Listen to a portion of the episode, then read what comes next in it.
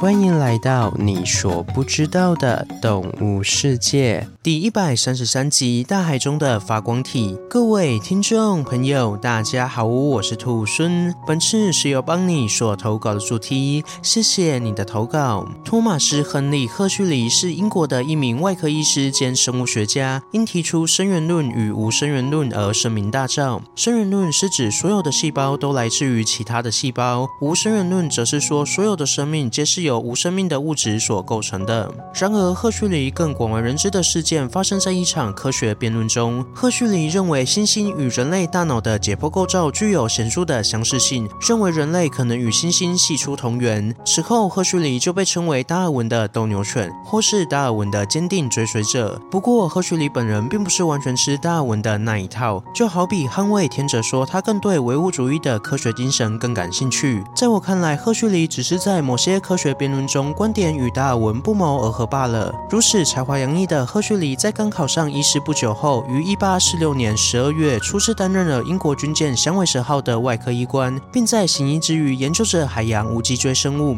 而时光飞逝，一晃三年过去了，在一八四九年一个风平浪静的夜晚中，赫胥黎正悠然地欣赏着月亮，同时余光瞥见海底有什么东西正与皎洁的月光在竞争光彩。于是赫胥黎便起身探个究竟，结果发现这些光芒是来自于海中的桶装生物。这些光芒不像是生物发的光，更像是火焰燃烧的光芒，强大而持久，数十米外的海域都看得见。于是这个生物就被命名为活体虫。这就是人类第一次发现活体虫的故事。活体虫分类在脊索动物门尊海鞘纲活体虫目中，是一类栖息于公海温暖水域的浮游背囊生物。背囊生物是一类仅在幼年时期有脊索，成年则消失的一类海洋生物。也是因为有脊索的出现，所以与人类一样被归类在脊索动物门中。而背囊生物顾名思义，就是有一层外套膜可以包裹全身的生物。然而其中要数活体虫最为独特。虽然海面上的活体虫像个庞然大物，最大可以有三十公尺，相当于两辆公车相连的长度，但事实上这些巨大的活体虫都是由数千数万只只有几毫米的小活体虫所构成的巨大群落而已。而这些小活体虫就依附在外套膜上进行生活，就好像是住在公寓一样。这也意味着外套膜的大小决定了这群活体虫群落的大小。此外，有趣的是，当两群活体虫群落相会时，双方都会发出光亮，就好像是在沟通一样。但是，这是否真的是在沟通，还是只是单纯对光源做出反应，就不得而知了。毕竟，人们对活体虫的了解还是非常稀少的。目前只知道，在群落里的小活体虫会透过滤食的方式从海水中获取食物，并将分离出食物的海水给排出去。而在公寓里的所有活体虫都在重复着这件事，这就导致了整栋活体虫公寓会从后面排排放出水流，进而获得向前推进的力量，就好像火箭喷射一样，只是规模与速度要小的非常多。不过可别小看活体虫的滤食方式。根据二零二一年罗格宁根大学凡妮莎发表的论文指出，活体虫的存在可能极大影响着海洋的碳循环。凡妮莎表示，活体虫在死亡后，残骸可以为深海的生物提供大量的养分。此外，根据环境 DNA 检测技术发现，海底有许多有机残骸是来自于活体虫的粪便。因此，活体虫的存存在可能对海洋，尤其是深海生物来说是极为重要的。另外，对于海洋生物来说，生物发光并不是什么罕见的事情。大约七十六趴的海洋生物都具有发光的能力。而生物发光主要有两种方式：一种是本身不发光，借由生长在体内的共生菌来发光；另一种是透过化学变化来发光。最常见的方式是透过荧光素与荧光素酶相互作用来产生冷光。起初，各路学者认为活体虫的光应该是属于前者，也就是透过共生菌的方式来发光。不过，在二零二零年由迈克尔发表的论文指出，他们团队结合了转录组学、系统发育学、免疫组织学以及荧光素酶活性测试等一系列的实验，证实了活体虫的光并不是由共生菌所提供的，而是它们本身就会发光。活体虫利用羟上素与荧光素酶进行化学反应来发出光芒。羟上素为荧光素的一种，与特定的荧光素酶可以产生蓝色的光芒。不过，羟上素是无法由生物体本身合成的，需要借由外界摄时来补充。但是有趣的是，使腔肠素发光的荧光素酶却是由生物体本身合成的，